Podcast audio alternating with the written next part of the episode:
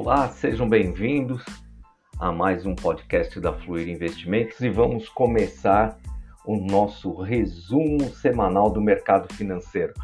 Meu nome é Renato Torquato, economista, professor e consultor da Fluir, suas finanças em dia. Vamos começar pela notícia da semana do aumento da taxa Selic a 9,25%. E eu postei até no blog uma questão do seguinte, mas o que isso quer dizer? É, eu trouxe no, no blog, quero deixar é, aqui a citação do John C. Bogle, do livro que ele tem o Investidor do bom, de Bom Senso, que ele comenta o seguinte: ignorem o som e a fúria de curto prazo das emoções refletidas nos mercados financeiros e se concentrem na economia produtiva de longo prazo das empresas. Eu fiquei refletindo nesta semana, até para escrever o blog, falar do, no podcast, sobre como grande massa da população interpreta a notícia que a taxa Selic aumentou para 9,25%. E o que isso quer dizer? E você que está escutando também o nosso podcast a primeira vez e também desconhece esse termo, eu gostaria que você fizesse um teste por curiosidade. É, pesquise neste momento em notícias no Google o termo taxa Selic você irá perceber uma série de notícias que foram publicadas nesta semana referente ao aumento da taxa Selic para 9,25% ao ano. Essa notícia é, é, ocorreu de forma mais intensa no, no dia 8, na última quarta-feira, que foi quando o Copom, o Comitê de Política Monetária do Banco Central, divulgou a nova taxa, é a última reunião deste ano de 2021. Eu fiquei pensando como a maioria das pessoas que ainda não investem ou mesmo não acompanham o mercado financeiro interpreta uma manchete dessa nos portais, nas redes sociais e nos telejornais. Deve ficar uma pergunta no ar, mas o que isso afeta a minha vida? Então, a ideia hoje por aqui é, explicar esta tão falada taxa Selic. É, vamos lá. O que quer dizer então a taxa Selic? Vamos esquecer por enquanto essa palavra esquisita chamada Selic e entender o que é esta taxa. O Estado ele tem duas formas de conseguir recursos. Uma através da arrecadação de tributos, que é a soma de impostos mais taxas mais contribuições, e com isso ele elabora o seu orçamento para verificar o melhor destino possível dos recursos que são recebidos e devolver à sociedade é, benefícios como melhorias na saúde, na educação, na infraestrutura, habitação, etc. Além disso, parte daquilo que for arrecadado serve para o Estado honrar os compromissos com a sua própria estrutura do funcionalismo da máquina pública, é, a, a, a, base aposentada é, que vive do benefício do governo. E é esta parte do funcionalismo que é ativo que presta serviços à sociedade. Um primeiro problema que a gente encontra é o seguinte: a conta não fecha.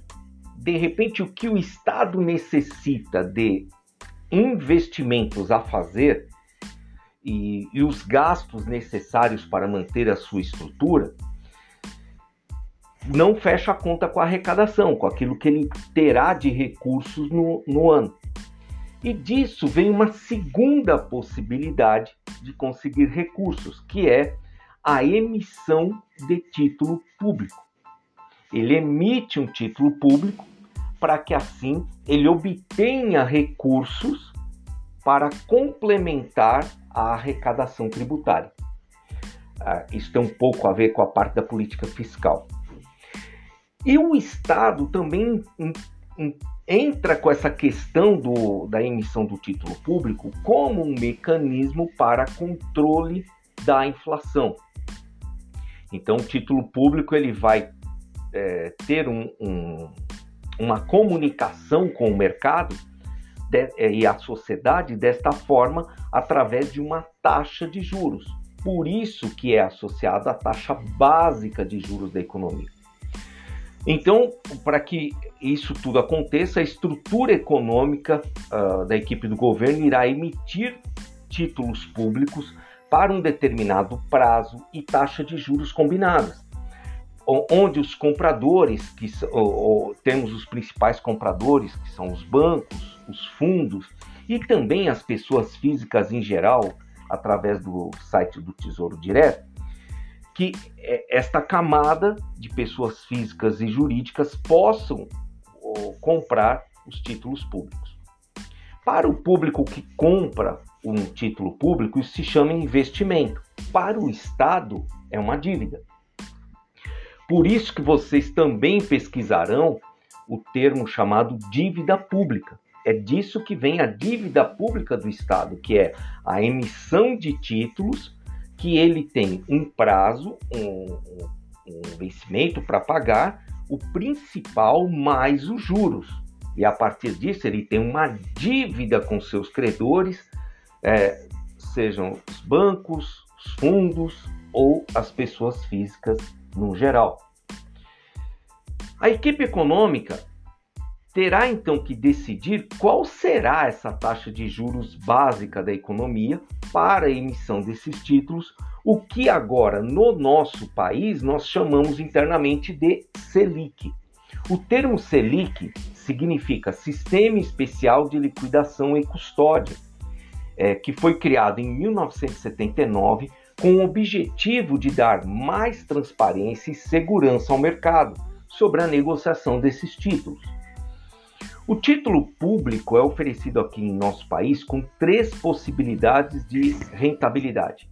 Uma através do, da é, forma pós-fixada, que é exatamente o título Selic, Outro, outra possibilidade, o indexado à inflação, que é taxa de juros mais a taxa da inflação. Aqui no caso, usamos o índice oficial do governo, que é o IPCA, e a possibilidade de um investimento pré-fixado, onde você já sabe do início até o final do título qual será a sua rentabilidade anual.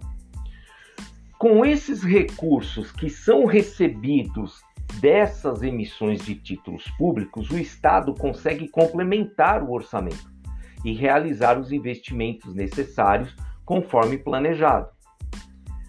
Alerta, um ponto de atenção aqui.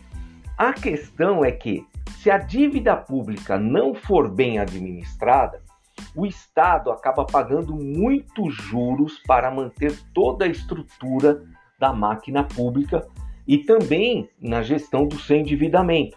Isso é semelhante a uma pessoa física que começa a rolar dívidas pessoais, aquela famosa bola de neve, onde ela pega um empréstimo para pagar um outro empréstimo. E apenas como informação, até outubro de 2021, no site lá de transparência do Tesouro Nacional, a dívida pública do governo está em 5,3 trilhões de reais. E, e nisso que é por questões como esta que o mercado e a sociedade cobram tanto que o governo cuide melhor da sua política fiscal, fazendo é, de forma eficaz as políticas, as reformas política, administrativa e tributária. E o que é então agora compreendida a questão do título público e da taxa Selic? O que é este aumento da taxa Selic? você vai perceber que, ah, conforme o comportamento do aumento da dívida pública atual, percebe que quanto, quanto maior for a taxa de juros básica da economia, mais e mais juros serão pagos pelo governo. É, saem dos cofres do governo. Chegamos a ponto de gastar em torno de 600 bilhões de reais por ano apenas com pagamento de juros. E sendo que você está destinando parte dos recursos para pagar juros, automaticamente faltará recursos para você destinar a áreas essenciais, como as citadas na educação, na segurança. É, na habitação, na saúde. A taxa atual, então, ela ficou em 9,25%. Ela foi aumentada nesta semana e a previsão de fechar em 2022 acima de 11% ao ano. Então coloque aí sobre uma dívida de 5 trilhões, 11%, 10% ao ano, ou seja, o quanto sai de juros do, do orçamento da máquina pública para pagar estes compromissos. É, caso vocês queiram mais informações sobre a questão da, destes títulos, da forma como são rentabilizados, nós também na Fluir temos um blog. No blog, é, fluirinvestimentos.com.br barra blog, você acompanhará em setembro, nós fizemos um, uma postagem específica sobre essa parte das rentabilidades nos títulos públicos. O Tesouro Selic, por ter liquidez diária, pode ser uma alternativa para você formar e proteger a sua reserva de emergência, além das opções de investimentos em CDI com liquidez diária. O Tesouro Selic, então, daquelas três opções, é o que é mais fácil de você poder resgatar caso tenha alguma necessidade, alguma emergência pontual e você aí não compromete a rentabilidade dos investimentos que você tem pré-fixados, investimentos mais de longo prazo. E ficou uma outra questão com este aumento que a mídia tem comentado, como que fica a situação agora da caderneta de poupança? Agora com esta alta, convém investir mais na caderneta de poupança ou ainda manter investimentos uh, no CDI, no Tesouro Selic, por exemplo. Com o atual aumento da taxa Selic, o rendimento da caderneta de poupança volta a remunerar pela regra antiga dos 6% ao ano, mais a variação da taxa referencial. Isso dá uma média aí de 0,5% ao mês. Para facilitar, é, o site Invest e Investidor do Estadão trouxe uma simulação muito interessante que eu vou passar aqui para vocês. Eles trouxeram uma simulação de um investimento é, de 10 mil reais depositados na caderneta de poupança, no Tesouro Selic, num CDB com 110% do CDI e num CDB com 120% do CDI. E, e vamos verificar aqui o seguinte: a caderneta de poupança na pessoa física ela é isenta de imposto de renda. Já no Tesouro Selic e no CDBs, há a tabela regressiva do imposto de renda. Então foi feita uma simulação para uma variação aqui de 12 meses. Então é o seguinte, com a aplicação de 10 mil, na caderneta de poupança, o retorno estimado estará em 6,17%. Ou seja, a pessoa terá líquido um retorno de R$ 616,78. Descontada a inflação, aí uma estimativa é que tem um, um ganho real de R$ 76,67. Já no Tesouro Selic, mantido em 9,25% ao ano, o retorno aumenta em 12 meses para 925 reais. Se descontarmos o imposto de renda sobre o ganho, ainda terá um retorno líquido de R$ 763,13, então acima dos 616 reais da poupança, e ao descontar o IPCA, a inflação, o ganho real deste investimento será de R$ 215,57, ou seja, descontada a inflação, o Tesouro Selic pagará mais que três vezes a poupança. Então, de cara, mesmo com o aumento do Tesouro Selic e a volta da regra antiga da poupança, prevalece ainda o investimento no Tesouro Selic. Agora, e se você, é, ao consultar o banco, percebe que um banco está oferecendo 110% do CDI, como fica essa questão entre poupança, Tesouro Selic e CDB? Neste caso, se um banco estiver oferecendo 110% do CDI, A, a, rentabilidade prevista em 18 meses, mantida essa condição em que a economia chama ceteris paribus, um, tudo mais constante, mantida esta taxa, o retorno em 12 meses ficará em R$ 1.017,50. Descontado o imposto de renda, o ganho líquido fica em R$ 839,44. E também descontado a inflação do IPCA, descontada a inflação, o ganho líquido fica em 288 reais, ou seja, novamente um valor muito mais superior no ganho real que os 76 reais da poupança. E se você conseguir pesquisar um investimento no Tesouro Selic que esteja pagando em torno de 120%, a rentabilidade melhora um pouco mais. Em 12 meses, a previsão é você ter um retorno bruto de R$ 1.110. Ao descontar o, o, imposto de renda, um retorno líquido de R$ 915,75 e ao descontar a inflação, o ganho líquido ficará em R$ 360,43 ou seja, quase 300 reais a mais que o, investi o mesmo investimento na caderneta de poupança. Ou seja, você precisa dar uma certa pesquisada no seu banco digital, compreender o que está sendo oferecido no CDI com liquidez diária, acompanhar no Tesouro Direto. Depois que você fizer três meses, o equivalente a três meses de salário como reserva de emergência, aí sim você passa a organizar outros investimentos com prazos maiores. Neste caso, se você também quiser mais informações, nós temos aqui tanto o site da Fluir, que você pode conhecer melhor o, o, os blogs que nós fazemos, e também nós temos a plataforma uh, de Open Banking da Fluir, você pode acessar por loja.frank com Q de queijo no final, quemudo.com.br barra pb e barra fluir investimentos.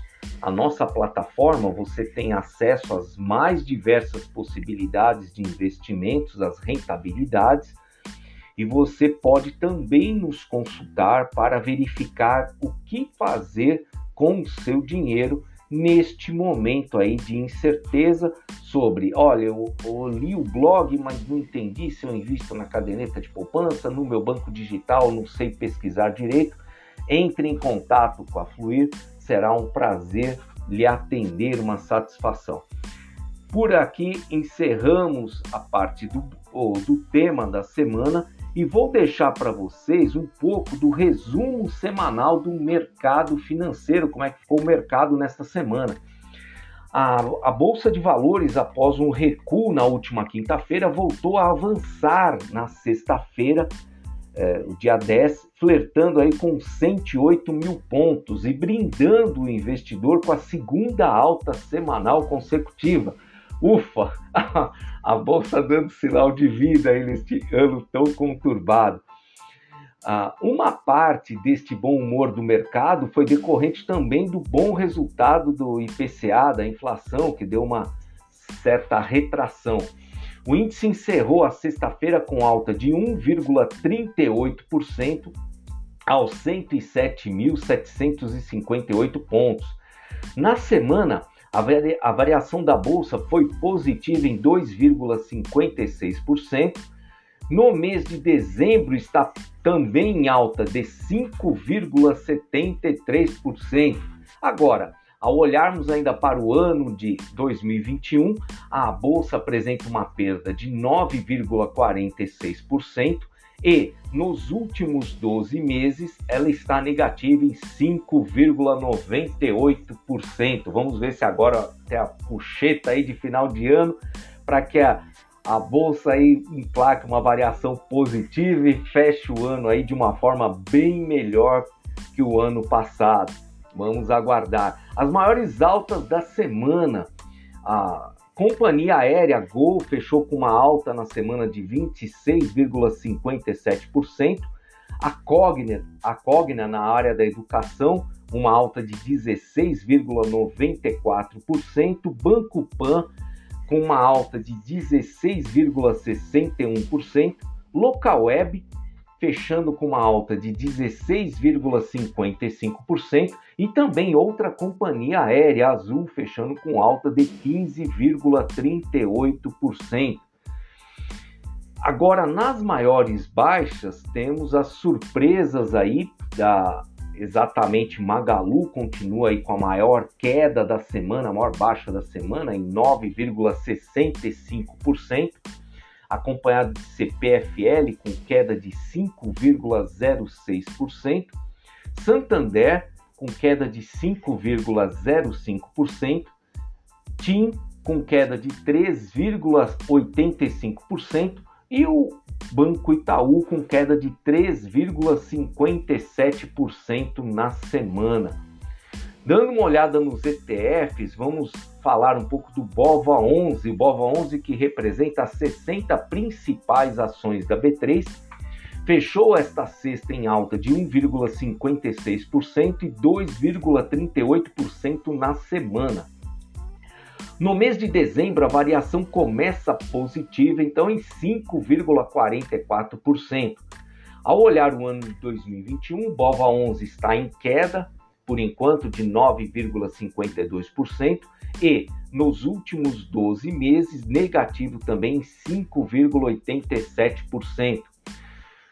Vamos olhar o outro ETF, o IVVB11, que representa as 500 maiores empresas americanas do índice S&P, que fechou a última sexta com alta de 1,45% aos 287,22 pontos.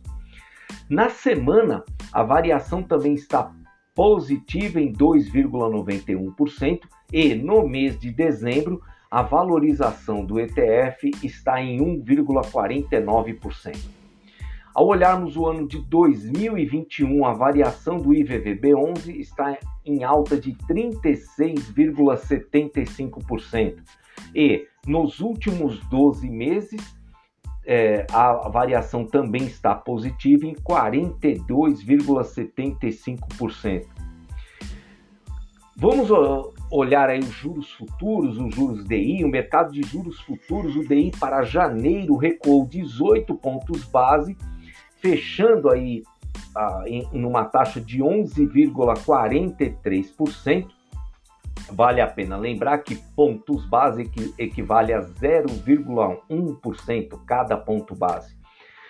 O DI para janeiro de 2025 recuou 13 pontos base, fechando em 11,43%, e o DI para janeiro de 2027 registrou também a queda de 9 pontos base, fechando em 10,45%.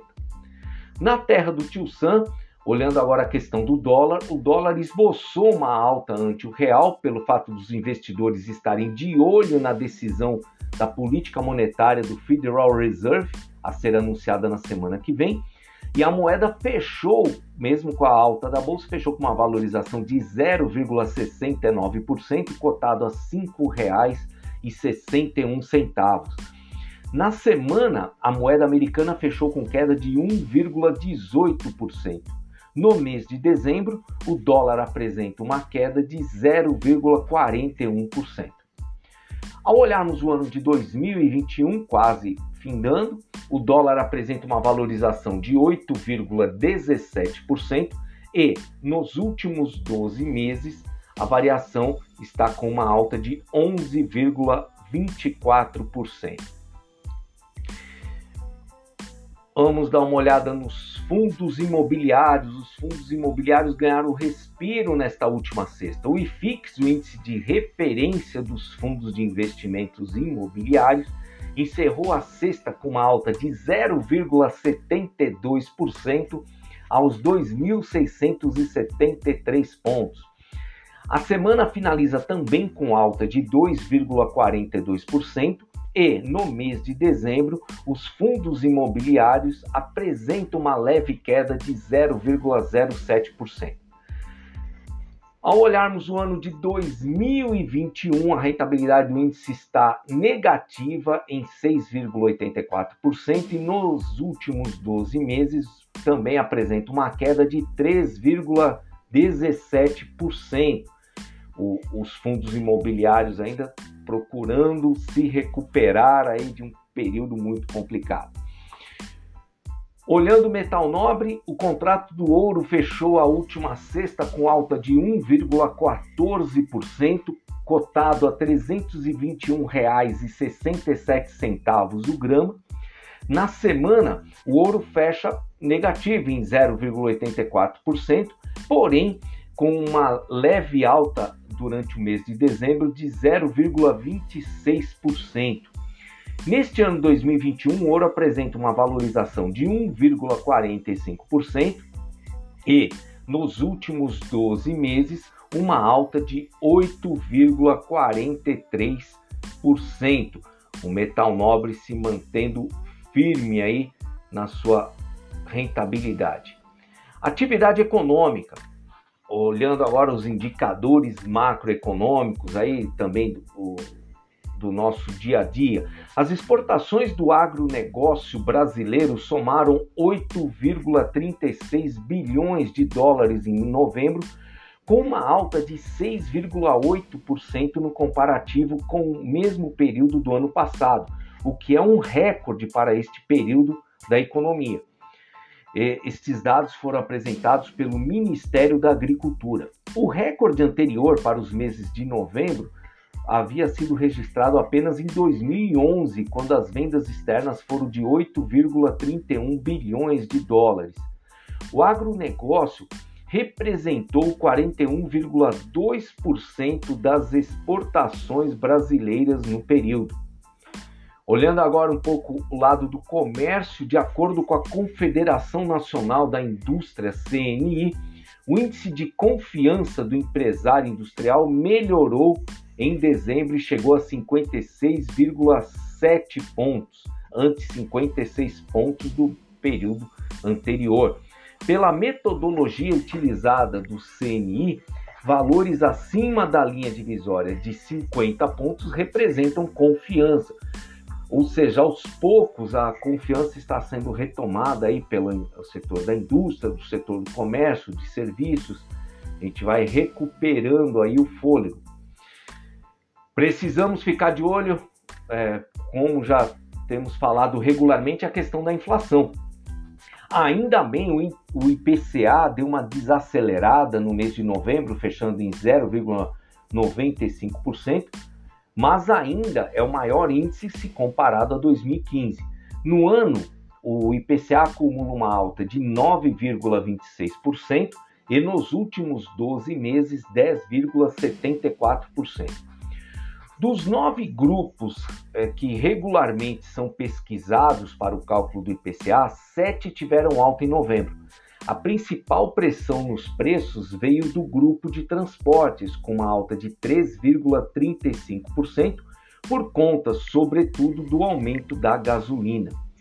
O combustível também acumula uma alta de 50,78% nos últimos 12 meses por isso que isso tem pesado bastante na questão do consumidor, o combustível, porque uma alta de 50%, ele compara com o que ele teve do seu aumento salarial e nada, nada justifica uma alta tão grande na, na questão do preço do combustível.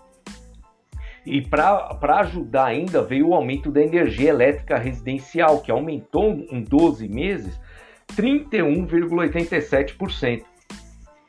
E aí, se o consumidor que tem um carro ele foge para o etanol no seu combustível, ou seja, ao invés de abastecer com gasolina, ele abastece com etanol, a surpresa é pior ainda, porque o etanol subiu 69,4% no período. Aí um ponto muito de atenção. A questão da inflação comentamos em postagens anteriores, em blogs, também no nosso podcast não é uma exclusividade do nosso país. É um fenômeno que está acontecendo na Europa, nos Estados Unidos também, muito forte. Para, só como informação dos Estados Unidos, O índice de preços do consumidor subiu 0,8 neste mês de novembro. E a inflação americana nos últimos 12 meses acumula uma alta de 6,8%. É um, ponto aí muito relevante para ficarmos atentos nesta, é, nesta questão da inflação, porque isso aí afeta toda a relação de decisão da, de investimentos produtivos, afeta toda a decisão também de investimentos no mercado financeiro. É, o crescimento do PIB fica afetado ah, pela, pelo aumento aí da inflação e vamos acompanhar aí com mais detalhes o fechamento deste mês de dezembro, como é que vamos fechar, aguardando com muito carinho a questão da Bolsa de Valores. Olha, a, fechamos por aqui o nosso podcast, contando com as fontes de grandes parceiros como Ambima, Banco Central, o site Capitalizo, CNN Business, o Corecon, Conselho Regional de Economia do grande presidente senhor Luiz Barça. Dica de hoje, eu quero investir EQI, Forbes, Infomoney, Insper, Money Times, Itaú Investimentos, Nord Research, Sebrae, Suno Research e XP Inc. Desejo a todos uma ótima semana, muito sucesso nos negócios, nosso agradecimento, Fluir Investimentos, as suas finanças em dia. Até a próxima!